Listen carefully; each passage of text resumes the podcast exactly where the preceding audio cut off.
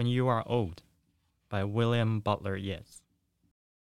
When you are old and gray and full of sleep, and nodding by the fire, take down this book and slowly read, and dream of the soft look your eyes had once, and of their shadows deep. How many love your moments of glad grace, and love your beauty with love false or true? But one man loved the pilgrim soul in you, and loved the sorrows of your changing face. And bending down beside the glowing bars, murmur a little sadly how love fled, and paced upon the mountains overhead, and hid his face amid a crowd of stars.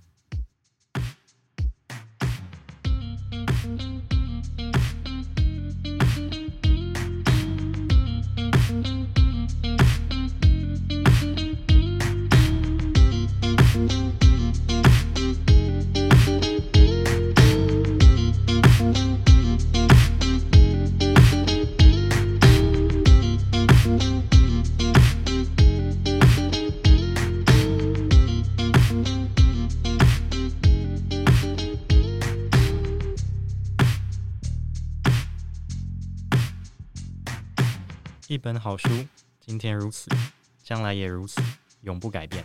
大家好，欢迎收听一本正经，我是阿华。那今天邀请到的是师大翻译所博士和智新投创国际长陈香阳老师，欢迎老师。Hello，大家好。那老师是专职口笔译多年的学者，也是很资深的企业讲师和顾问。目前已经累积超过十五本的翻译作品，以及两千个小时以上的口译时数。那期间呢，还有兼任一些口笔译的工作，例如创意语言顾问公司的首席笔译，和台湾浩语文中心的翻译讲师，以及麦田出版社的特约译者。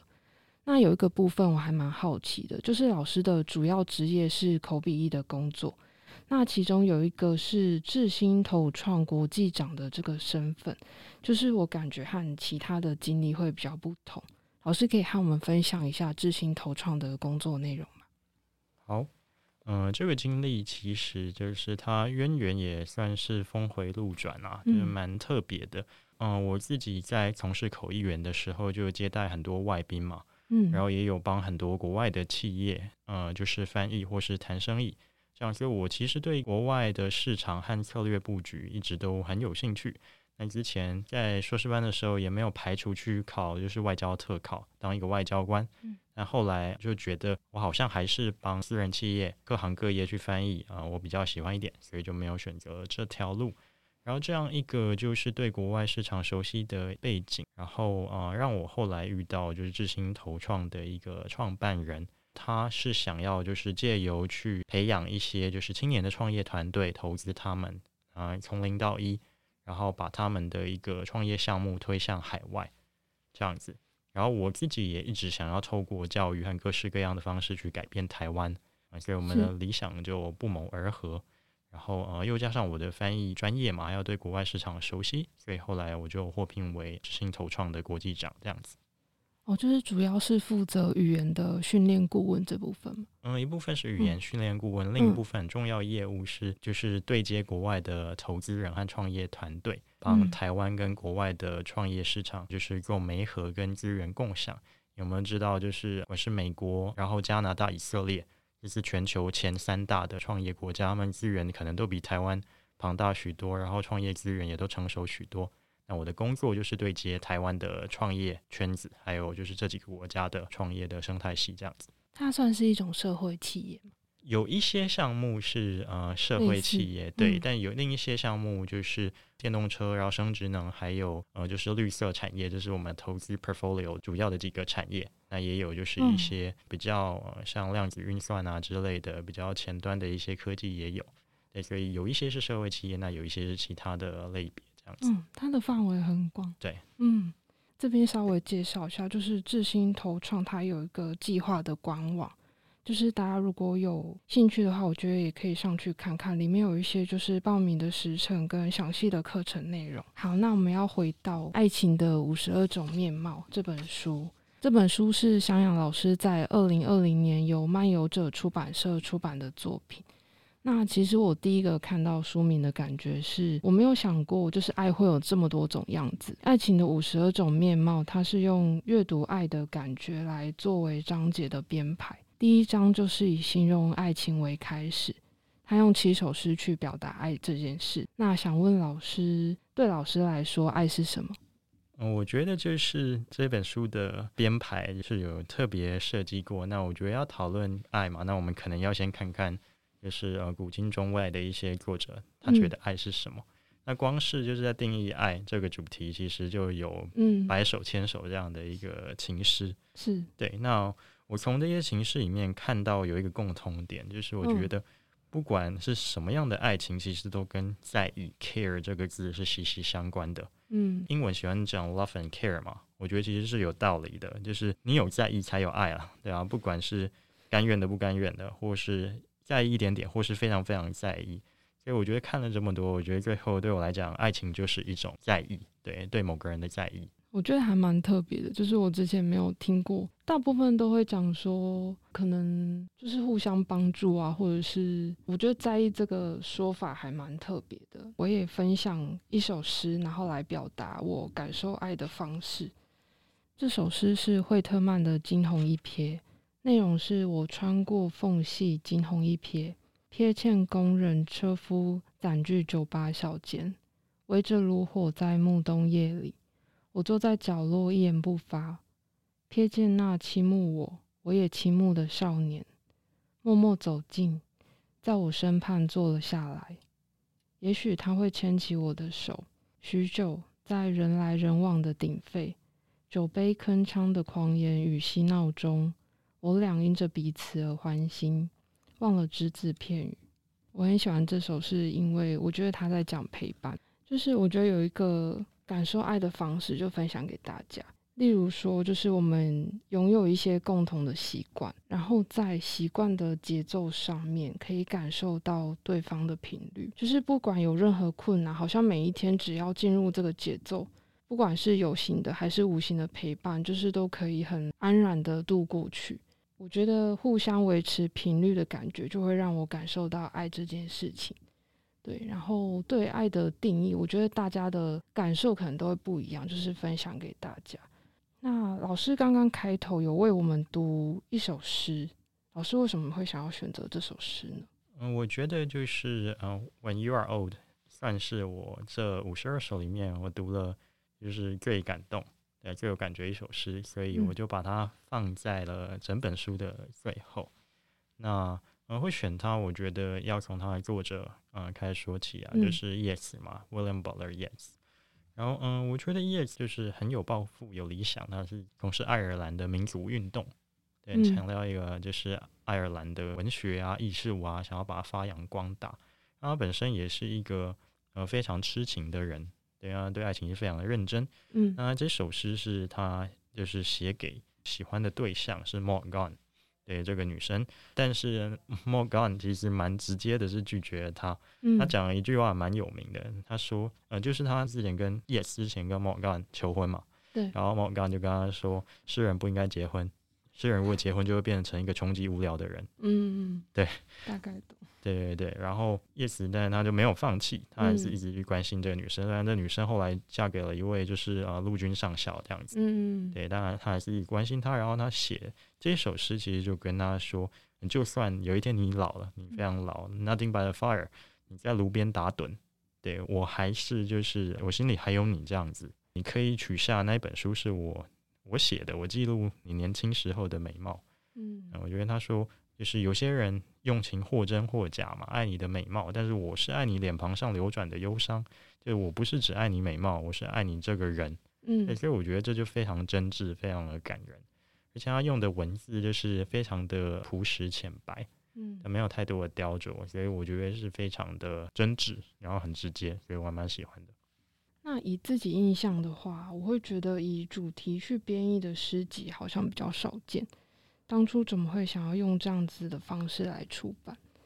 当初想出版这个情诗选的时候，嗯、其实想做一点比较不一样的尝试。嗯，就是我是高中的时候开始接触啊、呃，就是英文的诗集，嗯，对，但是嗯、呃，我找遍了台湾的一些就是情诗选，基本上都是走一个比较学术。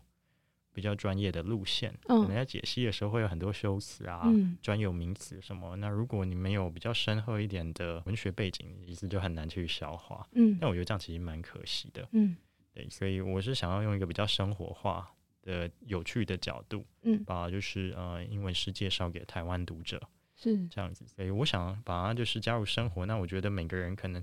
就是都有一些爱情里喜怒哀乐的经验，嗯，所以我就把诗就分成不同心情，然后你就是自己有什么心情就可以看什么诗，我觉得这样更贴近生活，然后大家也比较有共鸣嘛。我觉得文学最大的一个关键就是共鸣，对不对？如果没有共鸣，那看的也也没感觉。对，对对，大概是这样。那用这样子方式出版，会不会也需要花比较多的时间去收集资料？哦，是啊，花很多时间。嗯。嗯，就是一开始大概出成书之前大概两年吧，我那时候在美国的马里兰，嗯，对，我那时候就是边散步，然后边去想，就是我要收哪些诗。一开始大概选了大概两百首有吧，大名单，慢慢删删删删到最后剩五十二首。所以从开始启动了这计划到正式执笔，大概也花了一年的时间吧。而且每首诗后面都还有赏析跟一些故事，它很特别，是这本书。老师会帮我们下一句主旨，跟提供给适合对象，然后还会有一些关键字的标签。嗯，这些其实都是想要让大家更容易吸收，觉得更贴近自己。嗯、对，因为我觉得文学其实是大家的，文学不是离我们生活这么远的东西。只是有时候因为就是我们的切入角度，嗯，对，就讲的太专业、太学术，大家都会觉得很遥远，我读不懂，就不想碰。嗯，对对对，对，所以我觉得一个引导是蛮重要的。那我分享一首我觉得很让文学变得很简单的诗，其实它就是很直白。它是诗名是珍妮吻了我，珍妮吻了我。当我俩初见面，他跳下椅子，直向我飞奔。时间是小偷，爱收割甜蜜。说我意阑珊，说我泪连连，说我贫穷，我孱弱。说我老态龙钟，但别忘了，珍妮吻过我。我觉得这首诗它就是很直白，然后我觉得它很亲切，就是它是在形容一个不管是身心灵状态都已经有一点疲惫的老人、中年男子这样。然后有一天遇到一个年轻的珍妮，然后给了他一个很亲切的吻，就是它会让我。记忆很深刻，就算只是一个简单的小故事，然后也会让我觉得，哎、其实文学它也可以这么简单，就是只是很直接的叙述完一件事情，但却可以让人留下很深刻的印象。《爱情的五十二种面貌》里面选译的作品，其实也横跨了两千多年嘛。最早的几首诗有。上古的卡图卢斯和十六世纪的莎士比亚，那多数作品的话是集中在浪漫时期、维多利亚和现代时期。其实很想问老师，古典英诗和现代英诗的差别。如果我用古代文言文跟现代白话文的方式，会不会这样比较好理解？就是古典音诗跟现代音诗的差别。嗯，其实如果是很笼统的说，我觉得 类似这样的一个概念，嗯，对。但如果要去细究其中的一个差异的话，还是有很多不一样的一个特色。那、嗯、我觉得就是呃，古典音诗跟现代音诗归纳起来，大概可以分成三个不同之处啦。嗯，第一个就是，当然当时使用的英文跟我们今天学的英文当然是不太一样的。嗯，诶像莎士比亚使用的那个英文。它就在语言学上就叫做 Early Modern English，也就是比较早期一点的现代英文，就还不是现代英文，是 Early Modern English。好，例如最有名的那第十八首十四行诗，他说的是 Shall I compare thee to a summer's day？对，但是现代人讲话可能会说 Should I compare you to a summer's day？对，嗯，就是它的用词就是不太一样。对，这就有点像文言文啊，对啊，文言文有很多之嘛。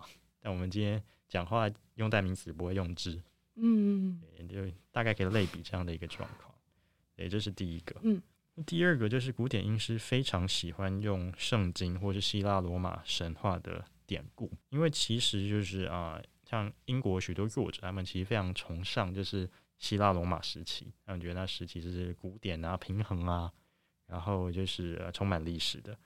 John Keats，他非常有名的《夜莺颂》（Ode to a Nightingale），还有就是、呃、另一位作者叫 Andrew Marvell，他写了一首很有名的诗，叫做《致他羞怯的情人》，爱情的五十二种面貌里面有收，对啊，嗯，To his toy mistress，那里面几乎都是两三行就用一次典故，嗯，对，用很多古希腊罗马里面的故事，所以。呃，像这样的诗，如果需要读懂，就需要蛮多的先辈知识。你要先知道你那些人物啊、故事啊，啊，例如就是祭词，他会用呃 Lethe，L E T H E，忘川，对，这个地名代表遗忘。嗯，对，这个就是希腊罗马神话里面的东西。觉得好难。对，这 就是跟那个文言文就又有点相似，对不对？对，像我们读什么，就是南阳诸葛庐，对不对？嗯、就很多这种。你要了解那个人物、那个故事，才会知道他在讲什么。对，才能知道他为什么用这个，嗯、那想表达什么。对，那第三的话就是古典音诗很注重格律还有押韵，也就是又有点像中文诗。对，但我觉得就是英文诗，大家很多人跟我说英文诗没有格律，绝对没有这种事情。古典英文诗对格律的要求是呃有过之而无不及。对，例如莎士比亚的十四行诗。它的押韵韵式就是 A B A B C D C D E F E F G G。对，你看你要写一个就是十四行诗啊，要符合这样的一个韵律，还要优美，其实是不太容易的。嗯，然后格律，它就是走 iambic pentameter，好，抑扬五步格，什么意思呢？啊，简单说就是一个轻音一个重音这样一组，然后有五组，啊，五乘二等于十嘛。嗯，所以每一行都要十个音节。对，但是现代音诗对于这种押韵和格律就没有很严格的要求，我觉得这是非常大的不一样。其实我在阅读的时候，我会觉得看中文跟看英文的感觉很不一样。在书中的赏析会看到一些关于修辞和格律上的解说。那我在阅读中文的时候，我觉得可以用自己的语义去尝试理解。但是在有时候用字转换跟意象背后，就像老师刚刚说的一些典故，我们可能不知道，我们就没有办法完全的了解。阅读之后，我们就会成为自己的版本。那在阅读中文时，可能就会遇到的困难，在翻译诗这件事情上面，会不会有一些需要思考或者是克服的地方？就关于阅读，我觉得有超级多的派别啊。就是光讲 reading 这个动作，我就不知道有多少论文在讨论它这样子。那我自己是非常鼓励读者去读出自己的版本，而不一定要遵从某一种权威的读法，嗯，把它奉为圭臬。对，像大家应该都听过一个时期嘛，我们国高中就是在读课文的时候，嗯，考试一定都要求问我们哪一句是什么意思嘛。对啊，对啊，对。但但我觉得其实就是因为每个人的呃，就是成长背景、思维模式跟观点都不太一样啊。嗯，所以看到的东西当然也会不一样。那我觉得这其实是阅读有趣的地方。嗯，这样。那我觉得翻译最难的在于文化的转换。像刚才讲这么多一个西方的典故啊或文化，如果你转换太多，直接把它换成中文神话里面的东西，好像就太怪怪、太中文了。对，原意就跑掉。但是如果你是原封不动直接音译过来，那中文读者没有背景又不太容易理解。呃，翻译的时候，那个策略要设定在光谱的哪一端？是要比较所谓的规划，规划就是接近中文，还是异化，保留它原汁原味，看起来比较陌生一点？嗯、对，那我觉得这就都是各种权衡之下的结果。对，那其实每一首我都在考虑说，诶，大家要翻到什么程度，才能就是让中文读者就是感受到一点异国风味，但又不会看不懂？其实这就蛮难的。嗯，但每一首诗都见仁见智，不太一样。所以老师是比较偏向就是在两者之间取得平衡，然后尽量让读者感受到诗的原意。这样对对对，就是我觉得翻译就是一种取舍嘛。嗯，念的翻译研究所这么久，就发现不太就不可能完美啊，一定是会保留一些东西，丢失一些东西。对，那不过这边就很感谢，就是漫游者出版社，嗯，那很贴心的就安排了那个赏析的一个篇幅，那我其实就可以跟读者说，哎。为什么我会这么烦？我的考量跟策略，然后手把手的带大家经过这整个过程，所以我觉得读者在面对一些比较陌生的英文诗的时候，就不会这么的手足无措。嗯，就会变得比较完整，而不是只有诗的原本的内容。对啊，对啊。嗯，那在读诗的时候啊，我会很喜欢看后面的小故事。我第一个就会想到历史，就是在这些不同的时代里面发生了什么事情。爱情的五十二种面貌，像是历史的人类的五十二种样子。就像襄阳老师在序里说的，这些生而为人的共同经验一样。那以历史的角度来说，在这五十二首诗涵盖的时期，有没有哪一段历史或者是故事是老师比较想要分享的？对啊，就是呃很有共鸣哦。我觉得一首诗就是一个爱情故事，五十二首诗就五十二个它背后的故事。嗯，对。那我觉得我印象最深刻的就是 John Keats，对，继此刚刚提到的呃那位诗人。他的生平，还有他跟就是他的情人 Fanny Brown 的爱情故事哦，对，那嗯、呃，为什么就是这么印象深刻？是说 Keats 本身其实是一个命很不好的人，小时候体弱多病，他有遗传性的肺结核这样子，嗯，就是父母很早就过世，家里又没有钱，嗯，对，所以呃，他都过得非常的清苦。他本来其实有机会去当医学生，但是他非常喜欢写作跟阅读，他喜欢文字，还有喜欢美，然后还放弃了这个机会，嗯。因为，想要就是写作，但嗯、呃，就是其实写作在那个年代，除非你是有家世背景，你是很难出版、很难赚到钱的。嗯，对对。然后，但是他就是后来他就喜欢上了一个，就是算中上阶层的女生吧，就是 Fanny Brown。然后，嗯、呃，就是他们的个性就大相径庭，就是 Keats 是很浪漫的，是一个 dreamer，但那那个女生是非常的现实，她是一个 realist。嗯，诶，但后来那个女生就有感受到 Keats。用生命去写作的那种投入跟热情，对，好，但是后来发生什么事呢？家庭一定反对，对不对？嗯，所以他们就谈得很不顺利啊。对，你只能偷偷靠着寄情书，然后这样子去谈一个恋爱，或偷偷出去这样子。后来就是呃，最令人难过是怎样呢？他们家庭开始反对他们，就是感情谈得不太顺的时候啊，那 Keats 其实他肺病越来越严重，嗯。那那个医生就跟他说啊，你如果这个冬天没有去比较温暖的地方，你一定会死。这样，对，那所以 Keats 就只好离开他的情人，就是往意大利罗马去这样子。对，那其实就是到罗马之后，往不到几个月就过世了。嗯，对，但是那个 Fanny 还不知道，因为他的信其实很多个月之后才才收到，对，才回到英国这样子。嗯啊，Fanny 非常难过。那 Keats 那时候送他的一个用他所有能力去买到的一个求婚戒指，那听说 Fanny 是一辈子都没有拿下来，都戴着这样子。嗯，也就是一个还蛮难过的一个爱情故事。那我觉得有兴趣的听众朋友可以去看看《璀璨情诗》The Bright Star 这部电影，里面就是有详细的描述。然后我觉得也拍的还蛮唯美的这样子。那关于历史的部分，我有读到一首艾伦波的《安娜贝利》。许多许多年前，在海边的国度里，有位你可能认识的少女，名叫安娜贝利。她活着没有别的念头，除了爱我，也被我溺爱。我俩都是个天真的孩子，在这海边的国度里，但我们的爱超越了爱。我和我的安娜贝利。守着这样的情爱，让天上六亿天使都嫉妒。好，那这个是诗前面的一小段而已。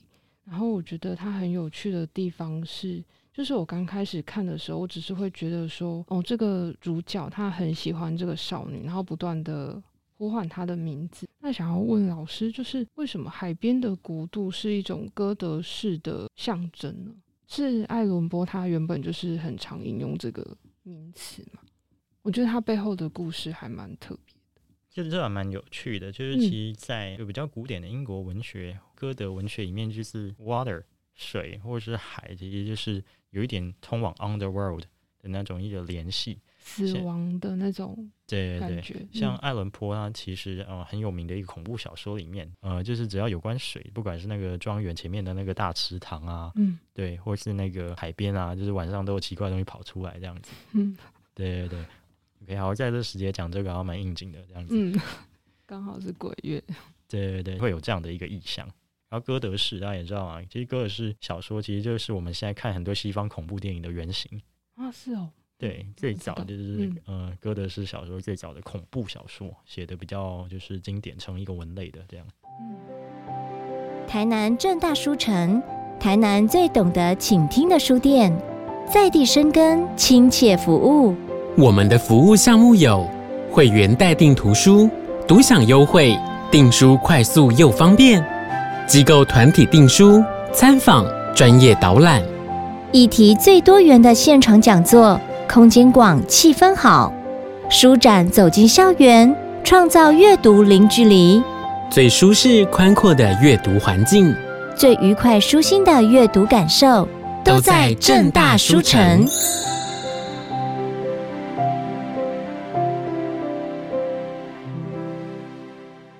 前面有提到老师是麦田出版社的特约译者，那很好奇，老师接到一部作品的翻译工作，刚开始会先从哪里着手？就是他那个流程大概是怎么样？嗯，如果要讲的更完整一点，其实通常就是呃，出版社要出书之前，确认这本书要翻译之前，他会先审书啊，确定这本书它有出的一个价值，这样子，然后再来再来就是会找适合的一个译者嘛，嗯。那我就是接下这个案件之后，讲的细一点，一开始我会先好好去了解那个作者，因为译者就是帮作者说话嘛，你要了解这个，最好是你可以想象这个人说话是什么样子。那更好的话是，如果你可以跟他通上电话或见到面，那当然更好。像我有翻几本书，就有跟他们本人见到面，那帮我很多。啊，了解这本书的作者啊来龙去脉之后，那基本上可以的话，就要把整本书都读过一次，你才不会翻到一半发现，哎、嗯，后面讲对后面讲的不是我想象的，嗯、那就很尴尬。嗯，对啊，我还很初期的时候，我有犯过这样的错误，这样子。嗯，最好是你要把通盘都看完，你再开始翻，就不会先。慢慢翻翻到后面，对，因为出问题，这样有一点赌博，因为你不知道后面有什么东西，会发生什么事。嗯，对对，然后再来，嗯，当然就是边翻边查资料啊。那我觉得译者就是一个 Google Chrome tab 开到爆的 一个职业，嗯，就会开一大堆，就是 tab 去查资料。哎，那我觉得就是说，当然翻出来的东西正确是一种职业道德嘛。是，因为毕竟就是啊，买你的中文书的一个读者，他都大部分是没有时间去回去对原文嘛。嗯，所以你翻错，他就以为是那样，就是那样。对，这样就是当然很不好，那就以讹传讹嘛，对不对？有很多读者看到你这一本书，一直以为那样，那就造成了资讯劣化，对，全部的人接受到的资讯都是错的，对吧？那就不太好。所以是非常的努力而详细的去 fact check。就是去查核每一个里面的事实，然后这样讲对不对？我这样翻对不对？好，然后大概都会做两次。第一次是这样子，就是先把它翻对；第二次当然就是把文字修润的更通顺嘛。嗯，然后希望我的读者看到文字的时候都会觉得呃很 enjoyable，很像这本书本来就是中文书一样，不是翻译过来的。而且都那是译者想要达成的一个很高的一个境界。如果有时间的话，整本书看完之后自己再，当然就是再校过一次、校过两次，这样希望不要有错误。嗯，对。那有时候编辑当然也会提出一些意见啊，就是讨论一些翻译的地方。对，大概是这样的一个过程。那中间来来回回会需要大概多久？嗯，其实不一定、欸，不一定。对，就是当然看这个书的复杂度，还有就是呃出版社的一个出版排程而定。嗯，呃、有半年，有一年，那也有就是。超过一年的，像之前翻过《错之台北城》，这、就是一个超大部头的重量级著作，所以这本就翻得非常久，大概翻了快两年吧。对，它是中间有遇到什么问题，还是因为这本书的资料比较难去查核？都有。对，就这本书是 Dr. Joseph Roe Allen 一位名誉教授写的，所以它里面就是非常有很重的理论。嗯，对，不管是符号学。呃，文学、历史学是对，所以就是说每个地方都有很多东西需要查核，嗯，然后加上理论性很强，所以就是翻译起来当然就慢，因为就是你要把抽象的东西讲得很清楚、精准又清楚，嗯、那本来就是不是那么容易，所以有时候就有点寸步难行。嗯、有一次在咖啡厅坐了一个下午，就只翻一段而已，嗯，对，辛苦，嗯，大概是这样子。那翻译的时候会不会觉得很孤单？就是就是一人作业嘛？然后你要不断的去重复做可能一样的事情，可是我觉得翻译的话，应该因为你会阅读到很多不一样的作品。那老师有没有很想要翻译的文学作品？就是可能很喜欢，或者是想要挑战？目前大概有两个想法。嗯，第一个就是呃，又是 John Keats，不好意思，一直让他出场这样，因为我觉得嗯、呃、非常喜欢这位诗人哦。嗯，因为我觉得他就是一个用生命去写诗的人，就是他其实每一天都不知道自己能活多久。对，那对那个生命的一个焦虑感是非常重的，也就很掌握每个当下的喜怒哀乐这样子。嗯，我在就是翻译《Bright Star》就是璀璨明星这首诗的时候，就有读过一些他跟就是 Fanny Brown 他的情人来往的一个情书，他觉得非常感人，然后文情并茂。嗯，我想说有机会的话，就想把这些有温度的文字带给更多的中文读者。嗯，所以第一个有想翻的，也许未来有时间，但不知道什么时候有时间。对，就是 John Keats 的情书，The Letters。那、嗯、我觉得 Letters 其实很有意思啦。以前在外文系其实就读过很多，就是往来的信件，是因为那是古人就是交流情感跟问候主要的媒介嘛，嗯，途径，所以它其实是有很多内容，嗯，可以慢慢读的。那另外一个想法就是霍桑，对 Hawthorne 的红字 Scarlet Letter，以前就是有翻译一小段霍桑的作品，其实就非常喜欢他的文字风格，这其实还蛮是蛮古典的、啊、古雅的，对，有点繁复，嗯、但是真的很优美，嗯，这样子。然后霍桑厉害在他的比喻都很精准，例如他讲过，就是 Happiness is a butterfly，对，就是快乐就像蝴蝶，嗯。对，那当你就是追求它的时候，那就是 it's beyond your grasp，你都是抓不到的。但是当你就是停下来的话，它就会降落在你身边。哦，我觉得霍桑真的是很厉害。嗯，所以呃，有机会的话，也会想翻译他的代表作，就是《红字》这部小说。这样。好，那老师是从以前就对中西文学很有兴趣吗？嗯，对，可以这么说，就是从小就读很多的中文跟英文的小说，嗯，或诗或散文这样子，所以是蛮喜欢文字的。但我觉得就是比较大受到一个启发或刺激，应该可以说是读到林语堂先生，他翻了李清照的《声声慢》，把它翻成英文，嗯，然后那时候就把寻寻觅觅、冷冷清清、凄凄惨惨戚戚，他就把它翻成 so dim, so dark, so dense。So dull, so damp, so dank, so dead。用七个 D 开头的英文单字，把就是这个几乎很难翻译的，对，几乎无法翻译的一个就是宋词，吧它翻成一个很厉害的一个英文。那、嗯、我那时候就觉得哇，真的非常的厉害，就中英文字可以做到这个地步。他把那个感觉想出来了，一个字形容它。对，so damn, so dank, so dead，真的就是凄凄惨惨戚戚。嗯，对。非常厉害啊、哦！所以那时候觉得，嗯，就蛮有兴趣，想要一探就是究竟，去了解一下中英语言跟文化到底其中有什么的奥秘。嗯，对，所以这个启发对我呃影响很大，所以就走上翻译研究的一个道路这样子。呃，硕士班的时候，我研究了萧丽红的呃《千江流水千江月》，里面有一些很台湾文化的文化词，那你怎么把它翻成英文？嗯，对，那觉得就非常有趣，因为文化真的是最难的东西。对，那我们就举几个例子啊。我们刚刚讲 boy，你要怎么跟外国人解释这件事？boy，对啊，这其实就有很多可以研究的空间。好，就硕士班，嗯、呃，念到一半，然后就升到博士班。博士班的时候修了一门课叫做比较修辞学，嗯，哦，我到现在还很喜欢。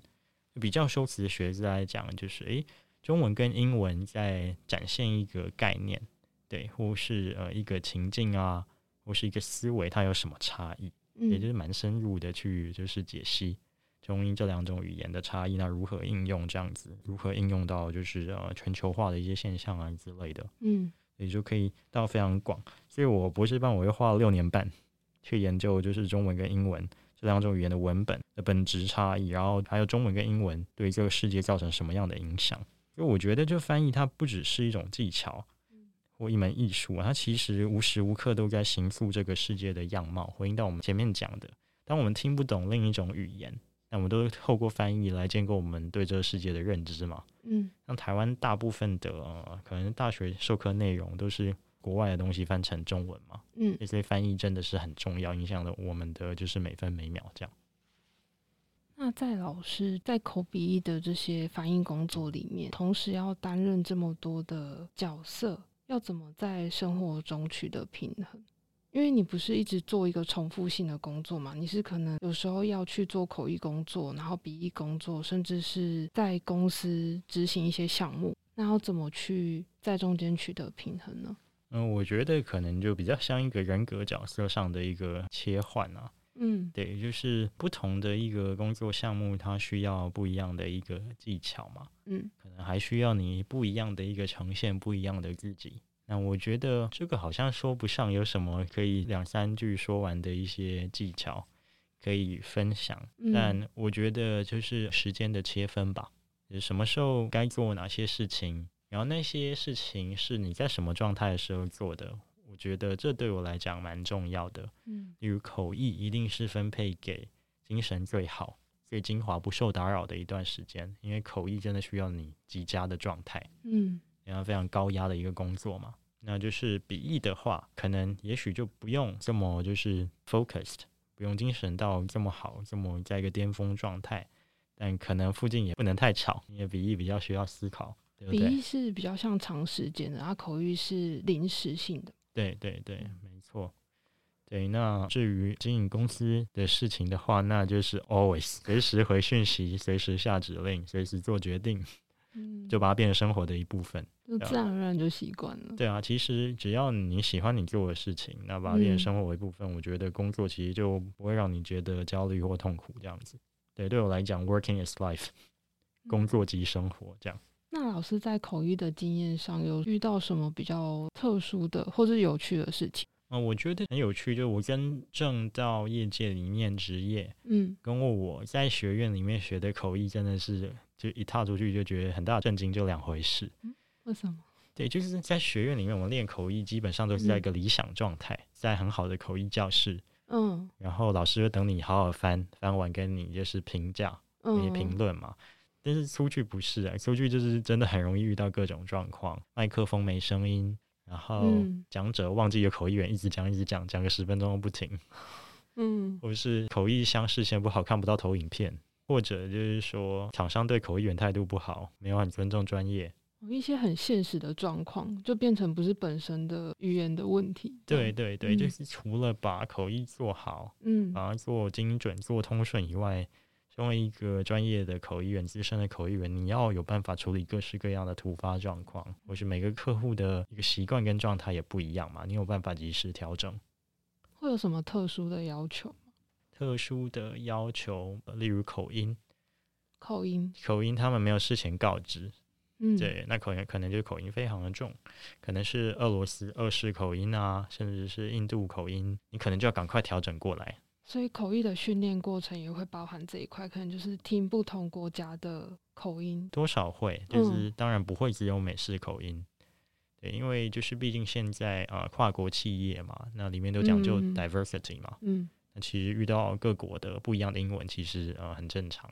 那有没有哪一股是觉得比较难听懂的？就是训练的过程比较长？嗯、呃，我觉得印度腔一定是榜上有名啦。印度腔，对，我没有听过。嗯，大概是怎么样？所以现在是要模仿吗？可以吗？我想一下要讲哪一句话。好啊，好啊。OK，There is a book on the table。好了，嗯，他们大概会说，There is a book on the table，就不一样哎。嗯，对，桌子。嗯，table，他们说 table。嗯，对，大家如果有兴趣的话，去看那个 India Today 今日印度这个新闻节目，你就可以听到很多了。然后，因为这个，嗯，真的很难听懂，所以我其实，在企业有开一堂叫做《如何听懂印度腔英文》的系统化 训练，特别开一堂课。对，嗯、大家去 Google 这个名称，你就可以找到这一堂课了。嗯，对对，因为真的不太容易听懂。那我听很多嘛，所以我就把里面的一些 pebble 就把它整理下来，这样子。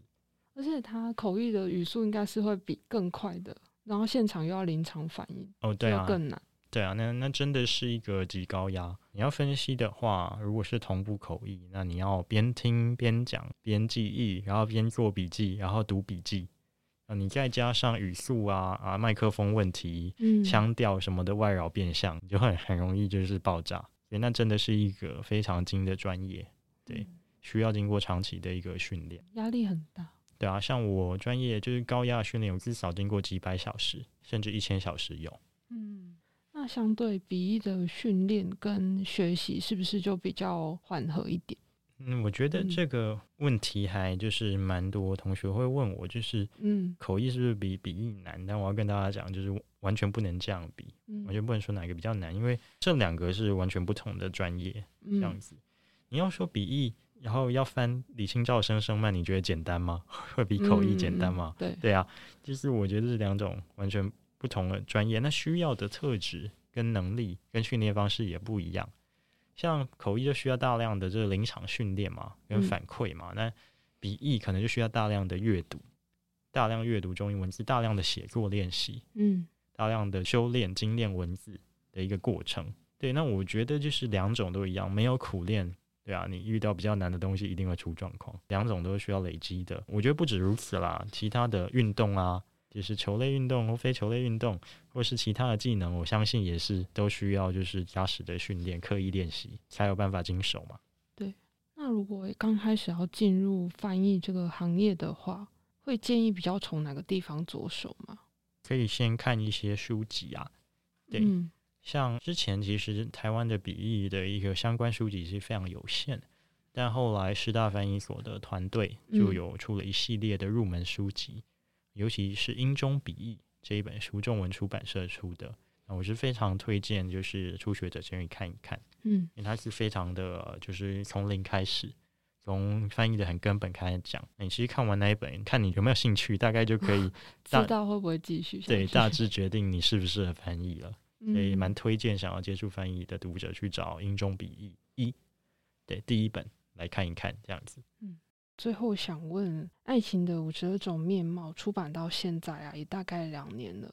期间老师有没有收到什么很特别的反馈，或者是有没有符合当初创作的想法？OK，其实就是书籍出版以来的蛮准的。今天刚好是大概昨天满两周年嘛，对，一直以来都有收到很多读者，呃，不管是写信啊或私讯给我一些回馈啊，我都非常的感动。对因为其实有蛮多人是。呃，本来是很害怕吟诗，或者是完全不知道吟诗是什么，但透过这一本书，那其实就是喜欢上吟诗的。那我去全台各地演讲，也都有人会来找我签书，哦，因为就就是觉得还蛮开心，就是想做文化推广的，对吧？这个想法有被实践出去，这样子。受访之前，我找了很多心得跟回馈，这样子。我这边特别找了一位就是外文系同学的留言，对，那。我相信外文系或英文系应该是这本书很大的一个受众了。嗯，然后嗯，我就念出来跟各位听众一起分享一下，也算一种感动，一种喜悦。这样，我是中原大学印外系四年级的学生，有幸认识老师的作品《爱情的五十二种面貌》。在接触到这本书之前，我曾经阅读过别本诗集，内容大多只是单调的中英翻译，对于诗的写作背景和作者故事没有琢磨太多。读起来比较平淡一些，但在《爱情的五十二种面貌》中，桑尼老师用他精炼的文字，带出了诗人写诗时的意境，以及蕴藏其中的细腻情感，让当代的我们，即使隔了近百年，读来仍然能有共鸣，仿佛古人就在我身边，跟我一起经历了初恋、热恋和失恋。我个人最喜欢的是《那年我二十一岁》这一篇。在我二十一岁那一年，刚好也经历了一段刻骨铭心的爱情。如今二十二岁，走过失恋，看到诗中那一段出自胸怀的真心，绝不要白白浪费。代价是声声的叹息，回报是追悔无期，更是不禁跟着诗中二十二岁的女主角哀叹，觉得说的有理。你也正经历哪段感情历程吗？你也渴望在诗中找到自己吗？那千万不要错过桑尼老师的《爱情的五十二种面貌》。西洋经典情诗选，一起来窥探你在爱情中的面貌。我觉得真的写超好，对对，真的。觉得听到这些反馈很有趣，就是很像以前广播啊，不是主持人都会读信的那种感觉，很有趣。那很高兴今天邀请到湘老师跟我们分享《爱情的五十二种面貌》这本书。那最后再请老师分享一下粉专的这个平台哦。那就是如果大家听了喜欢，嗯、呃，今天这些内容，或是你想在学习英文上面，或是啊、你想要到海外留学啊、念书啊，想知道一些这方面的资讯，那都欢迎就是 follow 我的粉丝专业，那名称是 Sunny 老师的英文国际力。那你只要打 S O N N Y Sunny，然后老师，你大概就找得到这个粉专了。很希望未来在各个场合都可以跟各位啊一起交流、一起学习。感谢。最近老师是不是有在粉专分享从发文到现在的一些心路历程？老师要不要跟大家聊聊看这段时间是怎么累积这些作品？我觉得有些贴文都蛮有趣的，有时候会介绍电影啊，或者是老师在就是出国的一些生活经验。嗯、呃，当然就是经营粉丝专业，当然需要就是一些毅力啊，要要持之以恒。对，那就有时候嗯、呃、是比较困难的，呃，大家都很忙碌这样子。嗯，对，但是我觉得就是说，嗯、呃，写作对我来讲。嗯，是一种对知识还有对生活的一个咀嚼啊。那我去回想，哎，我今天到企业啊做我这个内训，那有没有哪一些点是我觉得都可以分享给台湾同学知道的？嗯，知识真的要分享，想让整个就是社会，让整个知识社群更强大更好。我是一直秉持着这个信念，所以不管多忙都有持续在写作，嗯，这样子。那我想要给。就是我的粉砖受众的是对英文还有对国际一个更宽广的想象，嗯，对，因为我觉得我们从小就是学的英文都仅限于单字本跟教科书，然后我们对呃对国际的想象可能来自媒体、来自文章，但毕竟那个都是比较片面而单一的的一些观点。那我想借由嗯、呃，因为我呃有到国外蛮多的工作还有研究的经验嘛，我想借由我的所见所闻写一些比较不一样视角的东西，让大家对国外可以有一个更全面的想象。大概是这样。好，那今天谢谢老师。好，谢谢大家，希望大家都听得愉快。